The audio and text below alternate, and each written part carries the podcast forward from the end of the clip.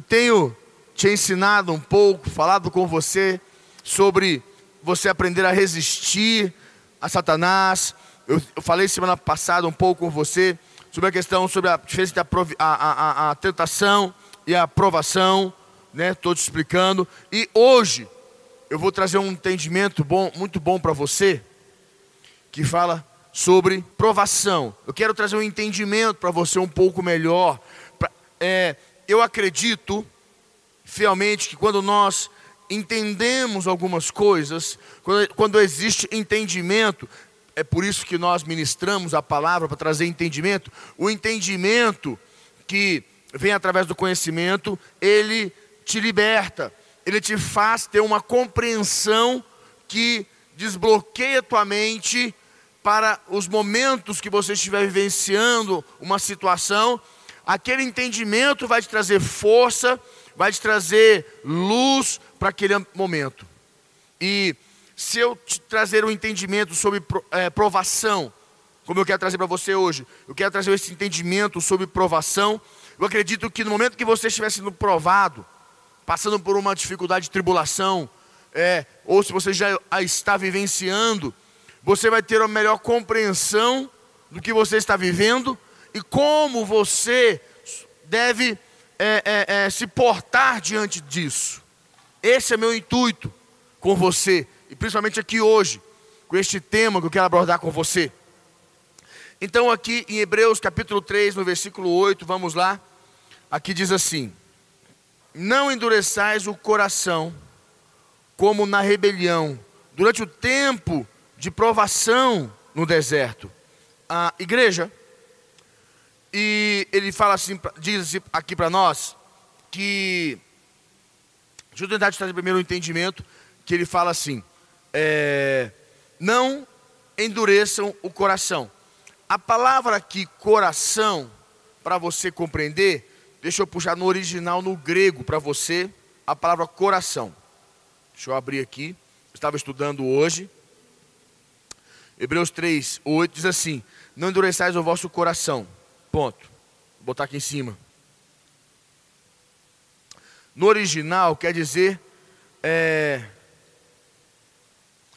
cárdia, que a maneira como se escreve, nós não vamos ter entendimento, mas quer dizer cárdia, é, coração cárdia, a forma de se entender, né, a forma da palavra no português, é, no latim que quer dizer co coração. Coração é aquele órgão do corpo, do animal ou do ser, que é centro de circulação do sangue e por isso foi considerado como o assento da vida física. Ah, denota o centro de toda a vida física e espiritual. O vigor e o sentido da vida física. O centro e o lugar da vida espiritual. A alma ou a mente como fonte e lugar dos pensamentos, paixões, desejos, apetites, afeições, propósitos, esforços, do entendimento, a faculdade a, e o lugar. Então, para você entender, aqui, esta palavra coração quer dizer esse que eu te disse aqui agora. Porque no, no original, deixa eu tentar te trazer um entendimento bom. Quando você lê a Bíblia, ah, quando Jesus fala, é, é, Mateus 6,36, ele diz assim: Vinde a mim. Ah, não, ele fala: é, Buscar em primeiro lugar o reino de Deus e a sua justiça. E a palavra justiça, no original, quer dizer vontade. Buscar em primeiro lugar o reino de Deus, o governo de Deus e a sua vontade.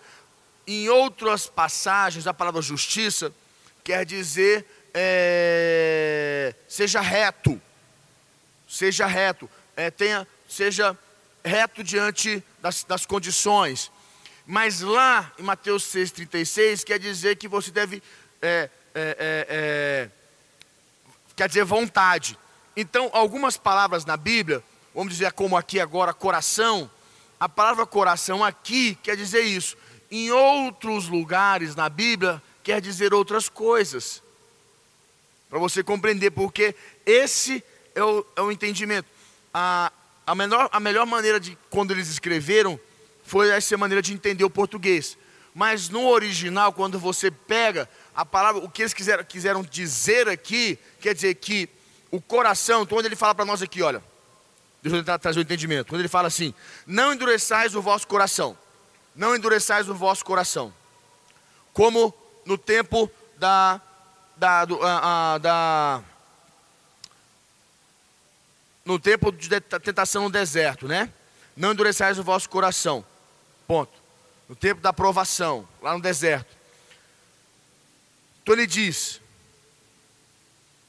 Não permita, não deixe que o centro da tua vida, o lugar aonde é o centro da tua vida, aonde habita as tuas vontades, as tuas emoções, como ele diz aqui, ah, onde habita a vida espiritual que você tem, que é aqui.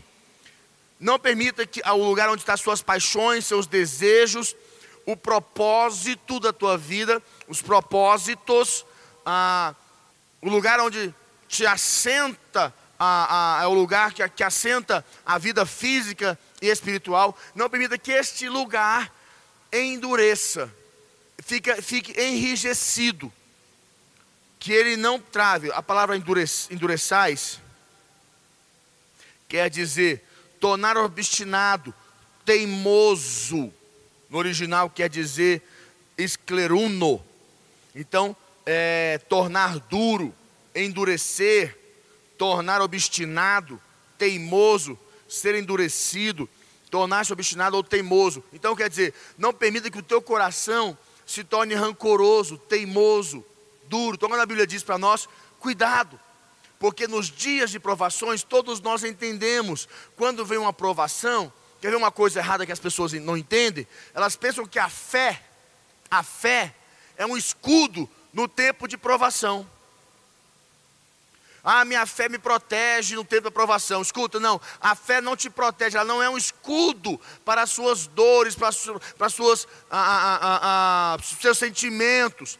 Ao contrário, quando você passa por uma provação, Deus quer que essa provação entre nos teus sentimentos, que ela entre nas tuas emoções.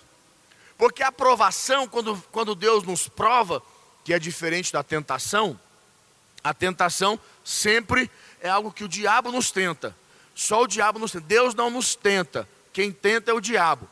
Ah, Deus prova o homem. Qual é o conceito de Deus provar, provar o homem? Como eu falei para vocês, a tentação, o intuito dela é, é desaprovar teu caráter cristão, é degrenir ou prejudicar, é, difamar o teu caráter cristão. Esse é o papel da tentação. Ela, ela vai difamar o teu caráter cristão, certo?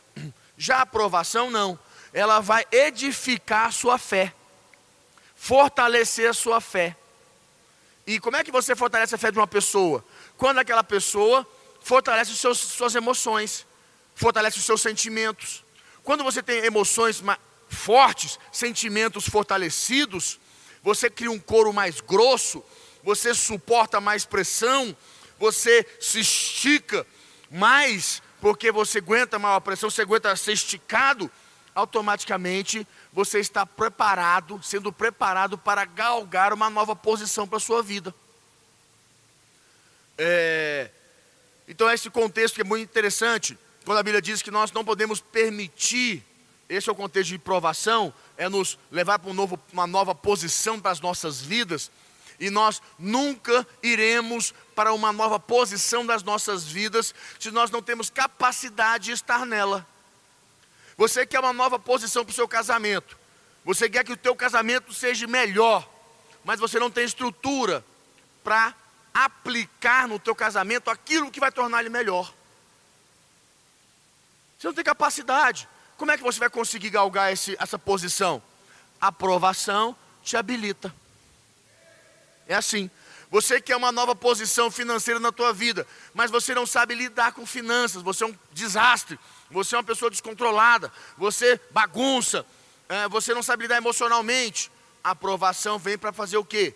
Ajustar as tuas emoções, ajustar os teus sentimentos, a tua maneira emocional fraca de lidar com as finanças, com o dinheiro, para que Deus possa, então, treinar você, tornar você mais forte, mais firme, mais é, mão, uma mão mais firme financeira, um, ter mais controle, mais a, a, a, disposição de reter, de deixar menos, não deixar ir e reter mais, você ficar mais forte é, é, na sua maneira de lidar financeiramente, certo? Então você está pronto para uma nova posição que Deus vai te abrir e você não vai perder.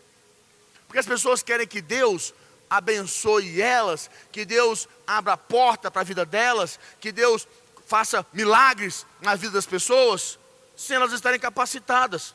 Quando Deus prova se você está pronto para aquela posição, você, você é reprovado. Aí fica em crise com Deus, crise com o mundo, com o líder, com a igreja, com todo mundo. Por que, que Deus não me ama, Deus me esqueceu? Não. A prova mais clara que você não está esquecido é que você está vivenciando uma aprovação. Aprovação quer dizer que você está na batalha, que Deus está te treinando, que Deus está olhando para você. Quando eu estou passando por provação, é ali que eu tenho certeza que Deus está comigo porque é Deus quem prova o homem. Então, se Deus está me provando, porque Deus tem propósito comigo.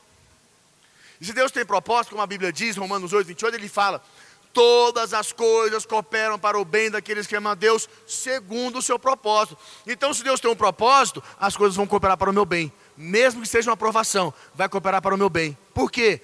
Porque Ele vai me treinar para onde Deus quer me levar.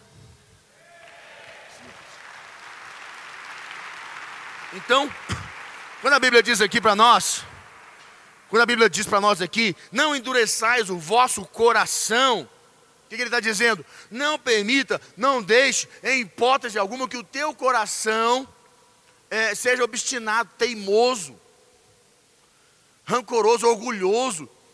Aquelas pessoas, ai, aconteceu um fato. Já viu o, o tal do fato? Aconteceu um fato. Aconteceu uma situação que me chateou.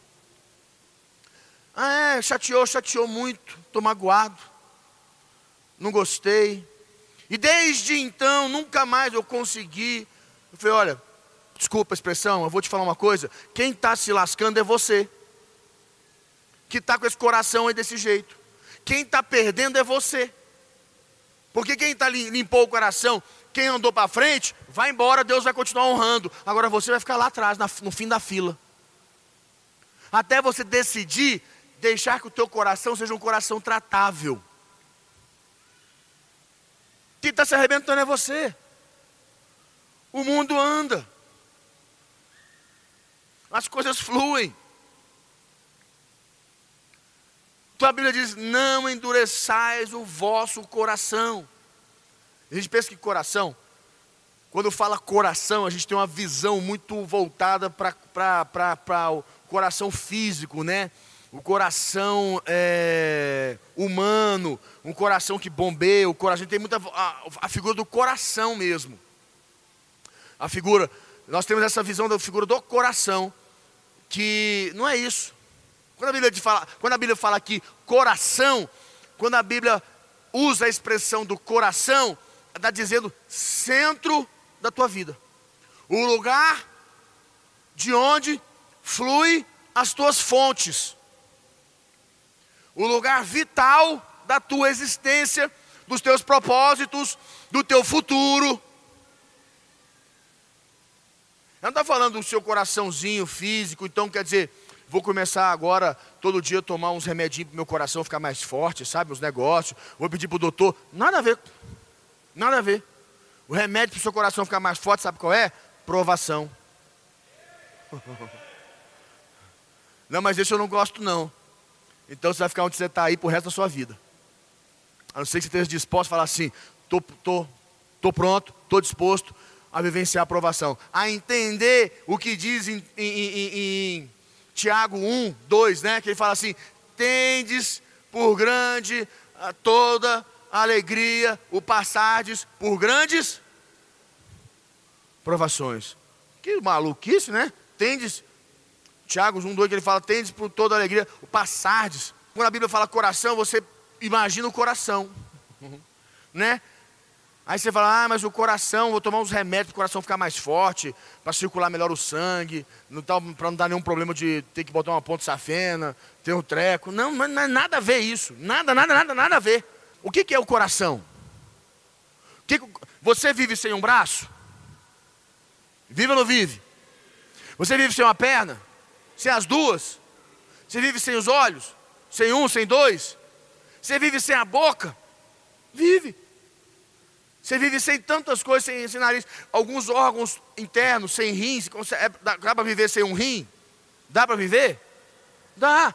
Dá para viver sem alguns, alguns vários é, órgãos do corpo. Você consegue viver sem eles.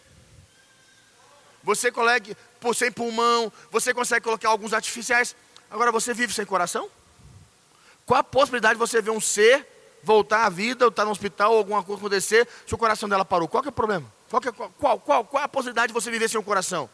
Porque o coração bombeia a vida para o corpo.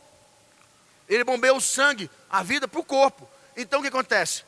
O coração que a Bíblia refere-se aqui é o coração que bombeia a vida para a tua vida profissional, espiritual, financeira, para a tua célula, para a tua equipe.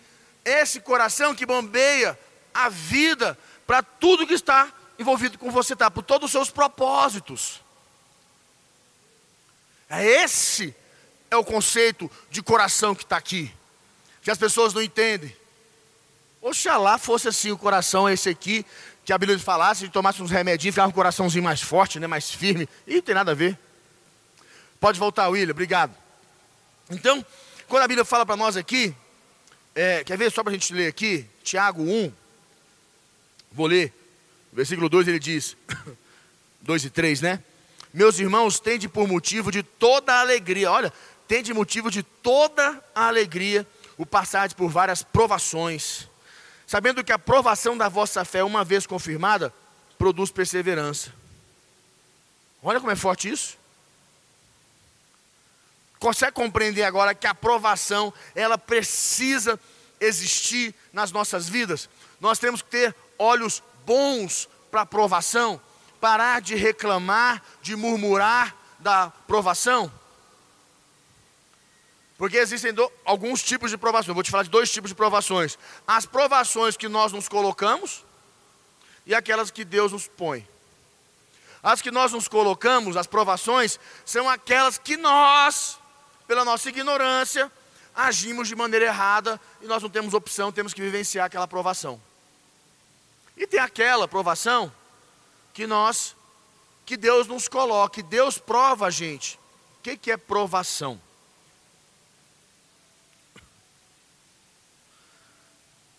Provação. Fala assim, prova, ação. Aprovação prova a sua ação provação, provar a sua ação. Quer dizer, ela prova qual é a verdadeira motivação do teu coração. O que realmente é o teu caráter. A provação vai provar qual é o seu caráter. E quem é o teu Deus, quem governa sobre a sua vida. A aprovação tem esse contexto de provar e provar o quanto você está disposto a pagar um preço para ter o que você deseja. Se é fogo de palha ou se é propósito do teu coração. Se é desejo do teu coração. Porque a Bíblia diz que se nós agradarmos o Senhor, Ele satisfará os desejos do nosso. Agora, Quantos desejos tem aí dentro do teu coração que não são propósitos, que não são reais, que são fogo de palha, que é mais uma necessidade ocasional, isolada, momentânea sua, do que um propósito. A aprovação queima, a aprovação sapeca essa, tira toda a motivação errada, toda, toda a, intenção errada, todo desejo errado, ela, ela, ela queima, ela torra. E fica verdade. Aquilo que é verdade. aquilo que é verdadeiramente duradouro, aquilo que vem de Deus. E você também vê quem é o Deus da pessoa, né? Porque na aprovação que a gente vê quem é o seu Deus, qual é o tamanho da sua fé, que nível de fé que você tem, que fé é essa que você fala. Porque na hora da aprovação, acabou que a fé dele não aguenta um, um tapa. Qualquer, aperta, qualquer apertadinho ele já desespera. Foi o que a Bíblia diz aqui, né? Mas eu quero entrar num outro contexto, ele fala assim: Não endureçais o coração como na rebelião, como na época da, da provocação, né? Na época da, da rebelião. Não endureçais o vosso coração. Escute. Por que, que a Bíblia nos pede, além disso, não endurecer, não, não, não nos permitir endurecer o nosso coração? Ah, quando o homem deixa que brote uma raiz de amargura, de endurecimento no coração, nós temos perdas. Ah, a Bíblia fala que nós devemos ser como aquela árvore plantada junto ao ribeiro, que o que? Que no tempo certo dará o seu fruto, porque aquela árvore que está plantada junto ao ribeiro, as raízes dela vão lá na água e ela se alimenta o tempo inteiro. Nunca falta alimento para ela. E no momento que ela precisa dar o fruto, ela vai dar o fruto. Não vai ser aquela árvore que, devido à ausência de alimento, à ausência de nutrientes, ela foi estéril, porque ela não conseguiu produzir. Você vai ser aquela árvore, quando a Bíblia diz que nós temos que ter um coração, não endurecer o nosso coração, porque nós estamos com as nossas raízes, quer dizer, as nossas fontes, linkadas no ribeiro. E esse ribeiro quer dizer Jesus. Quando a minha raiz está ligada em Jesus, eu me alimento e sempre estou produzindo novos frutos para a minha vida, para o meu casamento, para a minha célula, para a minha equipe, para o meu trabalho, para tudo que eu preciso. Vou produzir novos frutos. E a pessoa que endurece o coração, quando ela vai conectar na videira, lá naquela, naquele ribeiro, ela não conecta. Porque não existe possibilidade de você conectar com Jesus com o seu coração endurecido. A palavra de Deus não entra na tua vida e não produz retorno, resultado. O alimento espiritual não penetra na tua vida. Não gera. Então é muito importante nós compreendermos, ele fala aqui assim, ah, que nós não podemos endurecer o coração, como eu falei para vocês, é a fonte física e espiritual do homem. Quando o seu coração está contaminado, endurecido com a dor da provocação, você perde. Toda vez que nós vivenciamos uma provação, a aprovação ela tem um contexto de entrar nas nossas emoções, nos nossos sentimentos. Porque é uma aprovação. Ela entra lá dentro de nós, mexe com a nossa cabeça, mexe, mexe com a gente. Ela dá uma desequilibrada nos nossos pilares de crença, para que, mas esse é o intuito mesmo. É para que se aquele pilar de crença que você tem não é real, não é verdadeiro, não está firmado em Jesus, ele tem que desmoronar para que você construa o verdadeiro. Por que, que ele ah, tem que entrar nas nossas emoções? Por que, que tem que existir momento de entrar na emoção e romper, dar aquela, aquele quebra, aquela fissura, aquela rompe, para que você possa abrir para o novo, você possa permitir que algo novo aconteça, porque a sua estrutura atual não te permite entrar na qual Deus quer te levar. Você sempre precisará de uma nova competência, de uma nova habilidade para onde Deus quer te levar, para a posição que Deus quer te pôr, a que você se encontra não serve. E a aprovação te habilita, te capacita. Eu vivenciei várias situações, é interessante. É, quando mudei para São Paulo, eu cheguei numa igreja e tinha eu, ia, eu e a Priscila nós iríamos assumir uma, uma, uma equipe com Tinha mais ou menos 150, 180 jovens. E nós iríamos assumir aqueles jovens e dar continuidade no trabalho. Nós fomos para lá, para isso. Era o sonho da minha vida até hoje. Eu, vi, eu sou apaixonado. É, é o meu propósito, meu, é, é minha fonte. Eu queria muito. E nós casamos e fomos para São Paulo, né? Eu e a Priscila, nós casamos, fomos para a lua de mel, voltamos, nem desfizemos as nossas presentes. E a grande maioria dos presentes já compramos tudo para São Paulo, já mandamos tudo para lá. E nós mudamos para São Paulo de imediato, casamos e fomos embora. É, não passamos nenhum tempo aqui na época. Quando nós recebemos a equipe, na reunião, tinha 180 pessoas contadas. Na semana seguinte tinha 30. 150 pessoas saíram, falaram com eles eu não fico. Com eles eu não fico. E aquilo me deu uma, foi uma, foi uma porrada. Foi tão, foi difícil lidar. A Priscila então sentiu muito, foi muita rejeição. Foi muito difícil para nós lidarmos com a rejeição das pessoas. Ah, na época não tinha WhatsApp, graças a Deus, nem Facebook. Aleluia por isso, porque se tivesse seria muito pior. Porque hoje em dia a pessoa sai falando tanta besteira, né? É impressionante. É, e tinha no máximo na época era o Messenger. Não, não tinha Orkut não. Lançou, estava morando lá. Veio depois de um ano, dois, que veio Yakult lá. Entendeu? Então, eu estava lá. Tinha o um, um message, que você entrava no chat ou no message, tinha o um message. E só. E o pessoal se reunia para falar, para eles eles perseguiam as pessoas que ficaram, falavam que absurdo vocês ficarem aí com eles e virou um peteco. E nós começamos a trabalhar, eu e a Priscila. Tentamos e era difícil.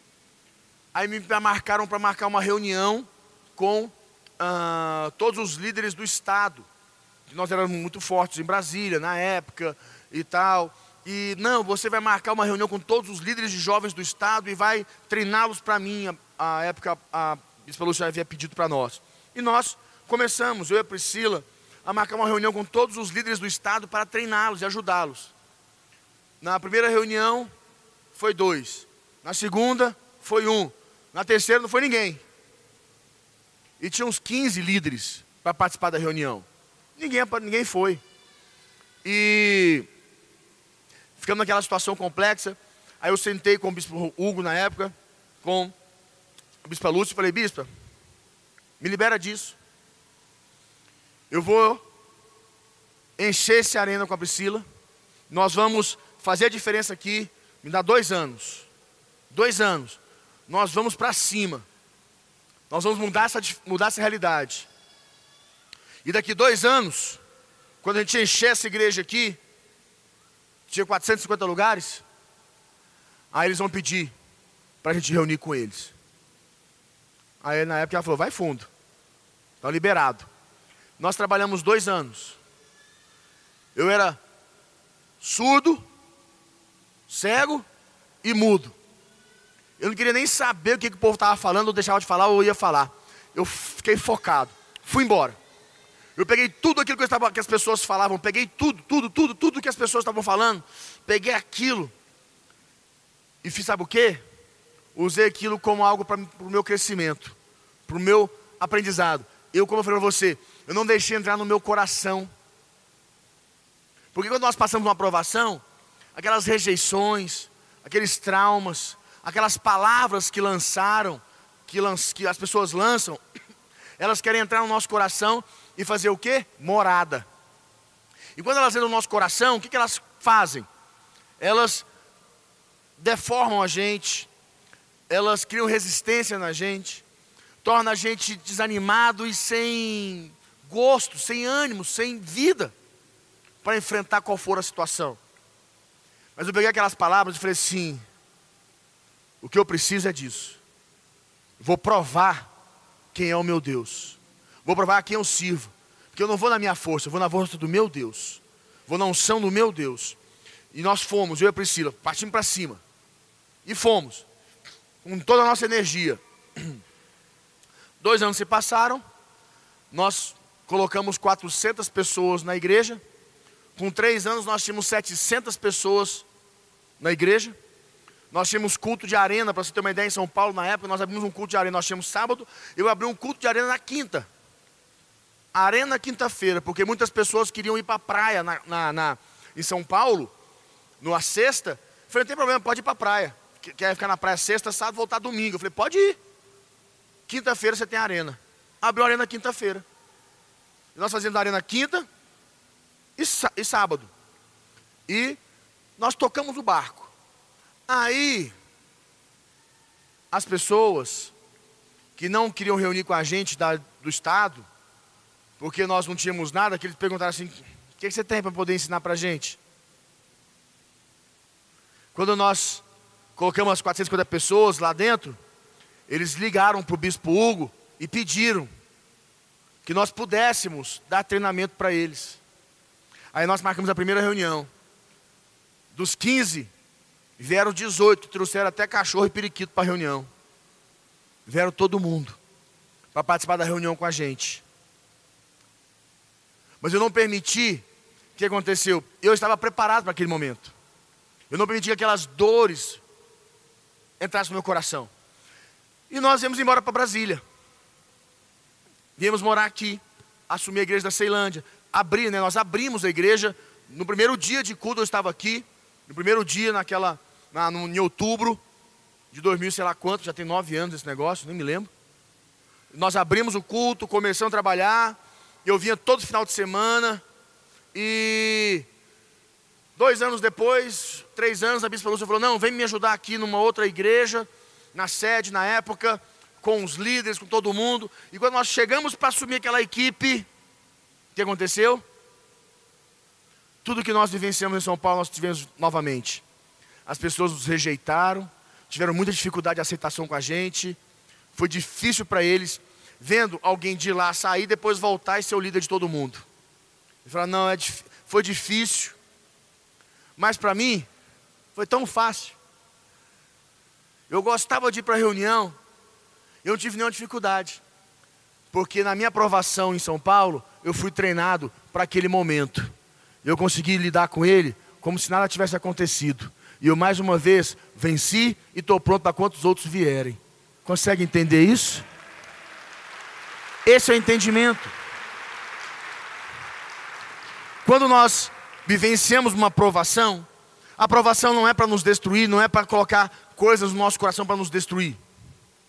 Ao contrário, é para nos fortalecer, tornar-nos com couro mais grosso, mais forte, mais resistente. É o couro de crocodilo, né? o couro de jacaré, um couro mais duro, nos tornar mais resistente para onde Deus quer nos levar. Então é muito importante nós compreendermos esse contexto, esse conceito de provação. Nós pararmos de olhar para a provação como algo que vai destruir a gente, acabar. Não. Provação é Deus te levando para uma promoção para a sua vida em nome de Jesus.